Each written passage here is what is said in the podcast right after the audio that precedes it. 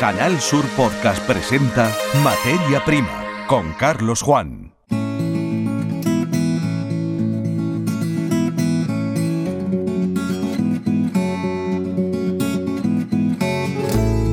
Bienvenidos a un nuevo episodio del podcast Materia Prima en Canal Sur Radio y Televisión.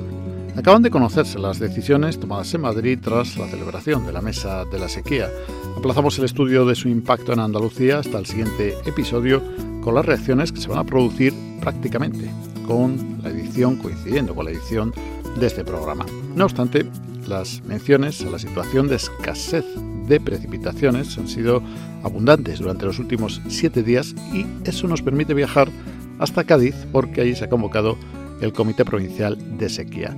Pero además, en este episodio incluimos la visita eh, al Salón Gourmets que se está celebrando en Madrid, así como una aproximación a las aplicaciones más avanzadas de la inteligencia artificial a la agricultura. De ello se ha hablado en Córdoba, en el sexto Congreso de Cooperativas Agroalimentarias. Escucharemos a un investigador de la Universidad Pablo de Olavide, o Alberto Asencio, sobre desarrollos que, la verdad, ahora mismo, están en boca de todos y aplicaciones sobre las que él ha trabajado en el plano empresarial. Comenzamos. Materia Prima, Canal Sur Podcast. Comenzamos este episodio con una previsión, la que dirigimos hacia el siguiente programa, el que corresponde al jueves 27 de abril de 2023, con los detalles que afecten a Andalucía tras la celebración de la Mesa Nacional de la Sequía, que ha sido convocada el 19 de abril a petición, entre otras administraciones, del Gobierno de la Junta de Andalucía. De forma concomitante, hace escasas fechas, se ha convocado en la provincia de Cádiz el Comité de Sequía. De momento no habrá cambios en cuanto al consumo de agua en la provincia. A pesar de la sequía, no habrá más restricciones, se mantiene el nivel de vigilancia hasta probablemente el mes de junio. Esa ha sido la principal conclusión de este comité, un foro convocado por la Junta de Andalucía en el que tienen representación los principales actores en la gestión del agua en Cádiz, incluidas las comunidades de regantes. David Gil es el delegado provincial de Agricultura. Lo que hacemos es un análisis continuo en una situación tan sensible como la que estamos en sequía. Eh, la verdad es que tengo que agradecer el compromiso de todos los intervinientes, de, todos los representantes, porque bueno, lo que se trata es precisamente de que entre todos arrimemos el hombro ante una situación eh, como la que estamos padeciendo. Eh, la situación con respecto al anterior comité de sequía es la misma, seguimos igual no hay más restricciones, eh, lo cual es una buena noticia. Y además, bueno, eh, siendo muy sensibles con los intereses de nuestros agricultores y ganaderos en la provincia de Cádiz, que, bueno, eh, la verdad es que tengo que agradecer muchísimo el, compromiso y sobre todo, bueno, la sensibilidad que están que están prestando nosotros como administración que tenemos la competencia en, bueno, en cuidar el agua que tenemos en nuestra provincia tan preciada que, para ellos es de vital importancia. Eh, la situación, como saben, eh, eh, ya anunció la consejera que, estamos muy encima de todas las obras hídricas que tenemos en, toda Andalucía, especialmente en la Cádiz, que es la, provincia que me compete a mí, y trabajando mucho porque, bueno, pues a contrarreloj en el sentido de que cuanto antes tengamos a disposición todas las obras hídricas que son necesarias, pues nos anticipamos a esta situación tan compleja. Aunque se trabaja con un escenario sin lluvias, aún cabe la posibilidad de que la primavera acabe con precipitaciones que alivien la situación actual de los pantanos y embalses gaditanos y del suelo agrícola que ve peligrar su producción. Desde el punto de vista del consorcio de la zona gaditana, la Corporación de Derecho Público encargada de garantizar el abastecimiento tanto agrario como doméstico, el análisis sobre la situación actual que hace su presidente Jorge Rodríguez es el siguiente. Bueno, hemos establecido, bueno, primero un punto de información que creo que es importante, donde se nos ha trasladado la situación de las cuencas de, la zona gaditana y, bueno, de diferentes cuencas del Guadiaro eh, y Barbate en la provincia de Cádiz. Y bueno, la pluviometría sabremos que está en una situación compleja, se nos ha pasado prácticamente el primer trimestre del año sin pluviometría, sin lluvia, la previsión no es halagüeña. Y la Junta de Andalucía nos traslada tanto al consorcio de agua como a las comunidades de regantes de que va a mantener las restricciones en el consumo de agua urbano de un 5% en el año hidrológico, al sector regadío un 25% de reducción de consumo en el año hidrológico y que bueno, bueno, actualizaremos esta información en cada mes, cada dos meses, las reuniones mm, ordinarias que se establecen en los, planes de sequía. ¿no? Y que, bueno, eh, la realidad es que la pluviometría nos tiene muy preocupados, las estadísticas no son buenas, estamos por debajo del 25% de, de embalse, de la capacidad de los embalses, la situación es preocupante, pero de momento se mantienen las reducciones del 5 y el 25% respectivamente. Al mes de junio aproximadamente habrá otra nueva reunión que nos convocará la, Junta de Andalucía, que lo hace cada dos o tres meses aproximadamente, o salvo que haya alguna situación extraordinaria que también pudiera verla de forma positiva, ¿no? porque caigan aguas en el mes de abril o al principio de mayo, cosa que a día de hoy no es muy probable, pero bueno, si hay una situación extraordinaria entiendo que nos convocarán para plantear medidas menos restrictivas. Esto es Materia Prima. Hemos estado en el sexto Congreso de Cooperativas Agroalimentarias de Andalucía. Celebrado en Córdoba, bajo el lema Juntos cultivamos el futuro, el encuentro ha dado titulares y momentos ciertamente remarcables, como el que dejaba Eva María Fernández. Ella es ganadera y presidenta de la cooperativa Santiago Apóstol de Fuente Vaqueros, en Granada. Lamentaba la desconexión de los niños con el campo y lo expresaba con estas eh, palabras que reproducimos de forma textual. Todos quieren ser TikTokers, que es lo que ven todos los días, y a veces nosotros tenemos la culpa. Les hacemos pensar que no se puede vivir del campo cuando eso es mentira. Hay que llevar a los niños a que huelan una mierda de vaca porque la mierda es vida. Reflexión que dejamos en este podcast. Hay muchos extractos susceptibles de tener su reflejo en este episodio. Nos quedamos con dos centrados en un tema que empieza a estar en las conversaciones del día a día gracias al chat GPT-4 la inteligencia artificial. Guadalberto Asencio Cortés es investigador senior de la Universidad Pablo de Olavide en Sevilla, un profesional que aúna la docencia e investigación académica con el desarrollo de proyectos a demanda de las empresas. En esta primera intervención nos quedamos con la evolución de la inteligencia artificial, la que ha tenido desde lo meramente descriptivo, la telemetría o medición desde un lugar remoto, la identificación de contornos, objetos, perímetros, formas, hasta las herramientas de generación de contenido, momento en el que nos encontramos ahora con el antedicho chat GTP 4. Le escuchamos. Uno de los pilares fundamentales, entiendo yo, que puede ayudar a, los problemas agronómicos es el reconocimiento de cosas a partir de imágenes. Cada vez tenemos más dispositivos capaces de captar imágenes, eh, drones, eh, sensores, eh, cámaras, todo tipo, tanto eh, imagen como vídeo también, y es fundamental que los algoritmos reconozcan automáticamente qué es lo que está ocurriendo, qué objetos se reconocen, en qué estado se encuentran y cómo evolucionan en el tiempo, lo cual supone una base de, información muy útil para tomar decisiones en tiempo real. Eh, por otra parte, estarían aquellas herramientas, como ha comentado el ponente anterior, de inteligencia artificial generativa, que nos va a ayudar no solamente a analizar algo y darnos un diagnóstico o un pronóstico, sino que nos va a generar contenido. Nos va a permitir generar eh, palabras, frases y contenidos textuales que podemos entender, o generar imágenes o generar cualquier tipo de contenido que, necesitemos.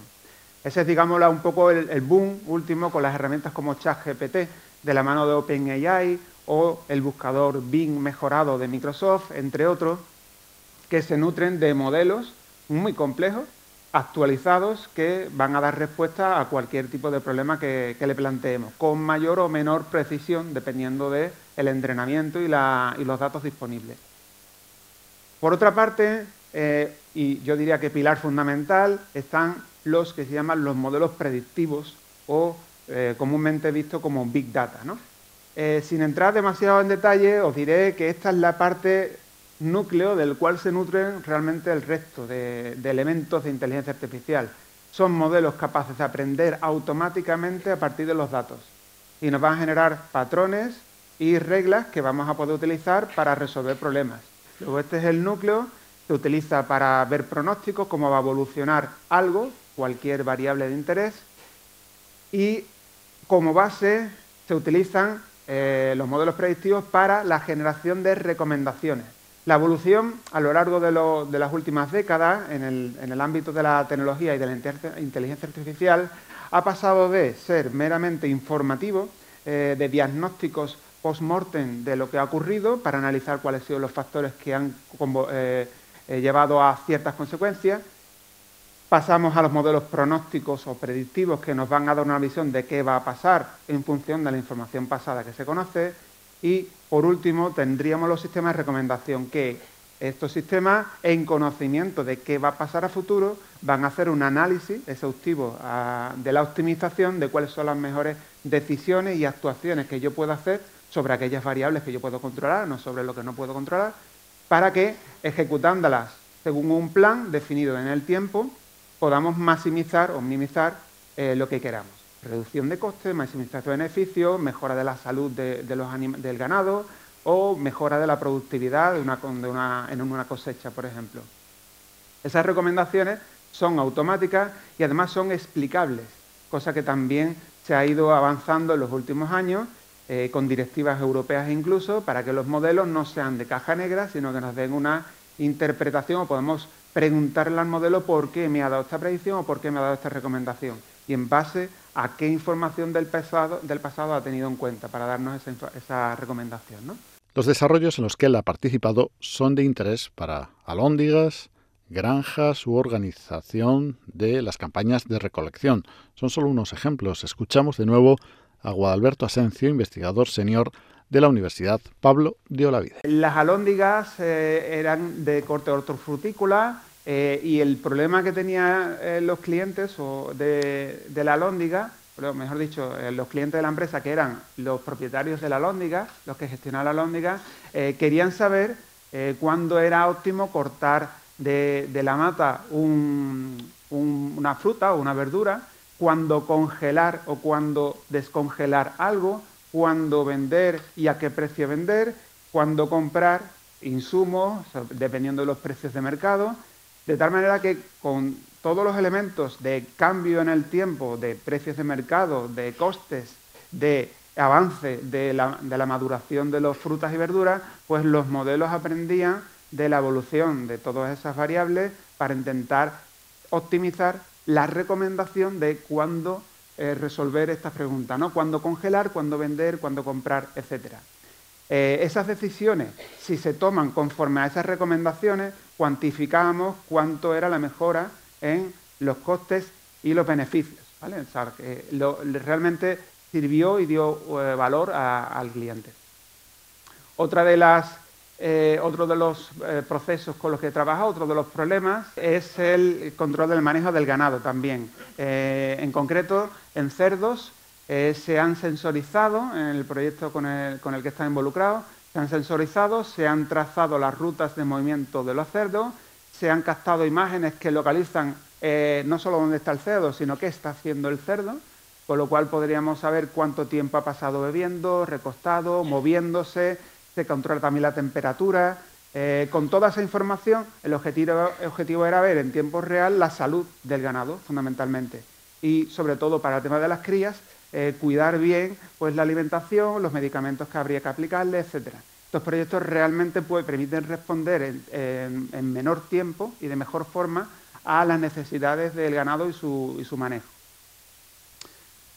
Y por último, el último proyecto que quería comentaros es el de la... Eh, y este proyecto es una, una, digamos más, una idea a futuro con la, que, con la que se puede trabajar, que es un proyecto real, es la gestión de la contratación de eh, mano de obra para recolección. ¿vale? Que entiendo que es un punto crítico eh, tener la mano de obra adecuada en el momento adecuado para que se pueda recolectar todo en tiempo y forma. Entonces, para eso eh, se puede utilizar la inteligencia artificial y se pueden recabar información de fuentes de datos públicas o privadas, ambas eh, a la vez, incluso de los servicios de empleo para ver la oferta y la demanda del mercado laboral en ese contexto y las previsiones también de cuándo se va a cuál es el momento de la cosecha.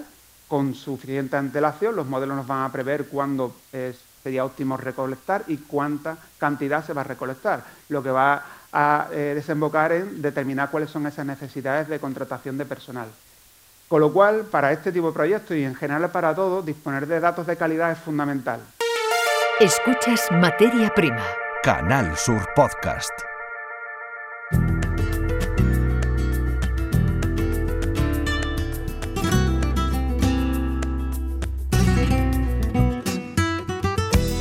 Durante el periodo de producción de este podcast se está celebrando en Madrid la edición número 36 del Salón Gourmets. Es la feria de referencia en bebidas y alimentos de calidad. Cuenta con una amplia representación de Andalucía. A modo de ejemplo, la provincia de Huelva desplaza 20 empresas en el stand de su Diputación Provincial. Están presentes lonjas de pesca, empresas de salinas, conservas, legumbres, jamones o ibéricos de Jabugo. Lo cuenta Juan Antonio García, vicepresidente de la Diputación de Huelva. En esta nueva edición volvemos a tener una presencia muy destacada con más de una veintena de empresas punteras en el sector. Tenemos lonjas, pesqueras, tenemos como la Dayamonte y la Cristina, empresas salinas, plantas marinas, conservas, legumbres, frutos rojos, quesería, aceite, vinos con denominación de origen y espirituoso y una muestra de la excelencia y la calidad de nuestro universo gastronómico. Contaremos también, como ya hicimos el año pasado, con la cocina en directo de algunos de nuestros mejores chefs, a los que quiero dar la bienvenida, como son Fabio Servo, del restaurante LPA de Ayamonte, Carlos Ramírez, de La Casona, en Huelva, y también eh, Cristian Barrientos Llaves, del Hotel Hacienda Montija. Ellos serán los artífices de realizar el show cooking que se viene realizando conjuntamente con la Asociación Provincial de Empresarios de Hostelería de Huelva, donde se encuentra aquí Antonio Ramón, su presidente, y que también intervendrá, como he dicho anteriormente. Como el Salón Gourmet es una muestra dirigida exclusiva a profesionales del sector, pues vamos a retransmitir vía streaming estos programas de cocina en directo para que quien quiera pueda seguirlo a través de nuestro canal de YouTube. Un año más también como novedad y como algo que nos parece muy interesante, pues se ha vuelto a firmar el convenio con la empresa Naturcode, donde los expositores contarán con la etiqueta digital. Etiqueta digital que pues, va a servir para que nuestros productos tenga el valor añadido que necesita el consumidor, no solamente de su procedencia, que garantiza la trazabilidad, sino también de las magníficas cualidades y otros datos de interés que puedan tener y que a través de las nuevas tecnologías y los códigos QR se podrá ver. Y bueno, nada más que decir que desde la oficina Huelva Empresa facilitamos soluciones innovadoras y tecnológicamente avanzadas a las empresas agroalimentarias de la provincia, proporcionando herramientas sencillas que permite esta garantía y esta trazabilidad que he dicho anteriormente. En Madrid están participando en la feria más de 360 empresas y entidades de Andalucía, cifra que supone un 22% más que en el año 2022. Novedades hay muchas. Hemos hablado con dos emprendedores. Uno resuelve los problemas de intolerancia a la lactosa comercializando quesos que sustituyen la leche por anacardos y el cuajo por quinoa. Tenemos también mucho cliente que tiene problemas de alergia a la proteína de la leche de la vaca, eh, intolerancia a la lactosa. Y otro al que vamos a escuchar oferta turrones y bombones con higos. Y al tener la higuera, pues ahí ya empezamos a funcionar con higo con chocolate. Son una muestra de lo que en estos días se puede ver y disfrutar en Madrid. Materia Prima con Carlos Juan. El reconocimiento a la potencia del sector agroalimentario andaluz, a la fuerza de nuestras empresas y a la capacidad de los trabajadores que forman parte de sus plantillas es siempre importante. En este episodio tomamos como ejemplo el galardón que Grupo Caparrós recibirá el día 28 de abril concedido por la Diputación de Almería en la persona del emprendedor que puso en pie en 1984 Caparrós Nature. Pedro Caparrós es el escudo de oro de la provincia. Reconoce la labor de esta firma en favor del crecimiento de la agricultura almeriense. Durante todos estos años han alcanzado los mercados de más de 20 países con productos emblemáticos como la sandía Caparrós Premium que fue lanzada en 2010 o el tomate Cherry Pera Lobello que se ha convertido en el referente de esta compañía. En 2018 las exportaciones trascendieron por primera vez las fronteras de la Unión Europea. Con Pedro Caparrós habla nuestra compañera Rocío Mores. Adelante. Pedro, contento con este reconocimiento que supone para usted personalmente y para la empresa. Eh, pues la verdad es que estamos muy contentos, vamos, y muy orgullosos de, de, vamos, que nos hayan otorgado este escudo de oro de la provincia de Almería. ¿Por qué? ¿Qué supone para ustedes? Pues para nosotros supone mucho, ya que que lo reconozcan en tu tierra es un tema muy importante, tu gente. y porque nosotros, mm, como ya sabéis, nos dedicamos mucho al tema internacional, a la exportación, pero la verdad que aquí en tu tierra, que ya también son 40 años lo que lleva ya la empresa Caparrós Nature, para nosotros es muy importante que nos lo den aquí y sobre todo la Diputación. Yo también quería eh, reconocer, eh, darle las gracias de este reconocimiento porque yo creo que no es solo de Caparrós, es de toda la gente que colabora con nosotros, principalmente los agricultores de aquí de Almería, que trabajan mucho por una agricultura que sea sostenible en el tiempo y la verdad que tienen, se lo merecen todo y este premio se lo dedico a ellos y también principalmente a todos los empleados que trabajan en Caparrós, los que están y los que no están, porque durante estos años son los que han hecho posible que estemos en esta situación. ¿Qué estamos trabajando ahora y qué es, y qué es Caparrós? ¿Qué tienen ustedes? Bueno, ahora mismo en este momento estamos finalizando la campaña de verdura y ahora estamos empezando ya con la campaña de sandía. Ya llevamos desde el lunes hemos empezado con ella y bueno, esperemos que esta campaña pues sea una campaña que sea satisfactoria en precio y en cantidades, que no sea la del año pasado. Bueno, también tienen la jergaleña, tienen invernaderos, tienen muchas cosas. Sí, tenemos somos un grupo de empresas en donde hay varias empresas y la jergaleña es una de ellas y bueno, la verdad que también pues muy contento con la jergaleña, sacamos productos nuevos. Ahora vamos a ir también a la Feria del Gourmet de Madrid el día 17 a presentar productos y también celebramos los 10 años de los productos premium de Caparrós, como puede ser el, tomate lobello, que nuestro embajador es Vicente del Bosque, y también la sandía Caparrós Premium. Bueno, también le han dado premios de sabor, dos premios de sabor, ¿no? En los premios esos que dan de sabor también ha habido dos, el tomate lobello y la sandía. Sí, eh, sí, llevamos ya cinco años del año 2019 al 2023 que cada producto tiene ya cinco premios de sabor del año. Y la jergaleña ya tiene tres, con el tomate rallado con aceite. La verdad es que estamos muy contentos con todo este tema. Pues enhorabuena, muchas gracias. Vale, a vosotros. ¿eh? Escucha Materia Prima en www.canalsur.es.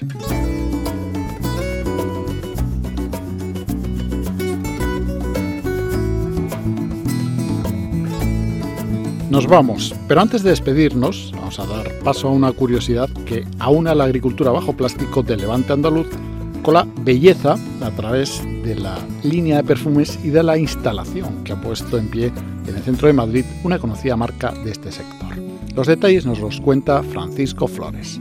Que la agroindustria y el invernadero son fuente de inspiración para la moda no es nada nuevo pero también lo es para el universo del perfume. La marca de lujo Loewe ha montado un invernadero itinerante ahora en Callao, en Madrid, para después visitar Barcelona, Sevilla y Málaga durante abril y mayo para presentar dos líneas de perfumes, personal y de casa.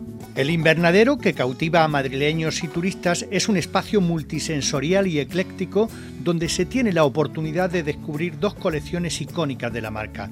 Loewe Perfumes ha encontrado en las hortalizas un motivo para la promoción para sus últimas creaciones de cara a esta primavera.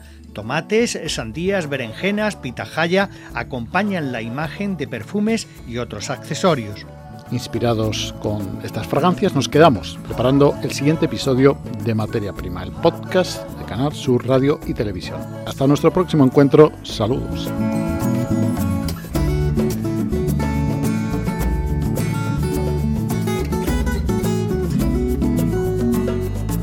En Canal Sur Podcast han escuchado Materia Prima con Carlos Juan.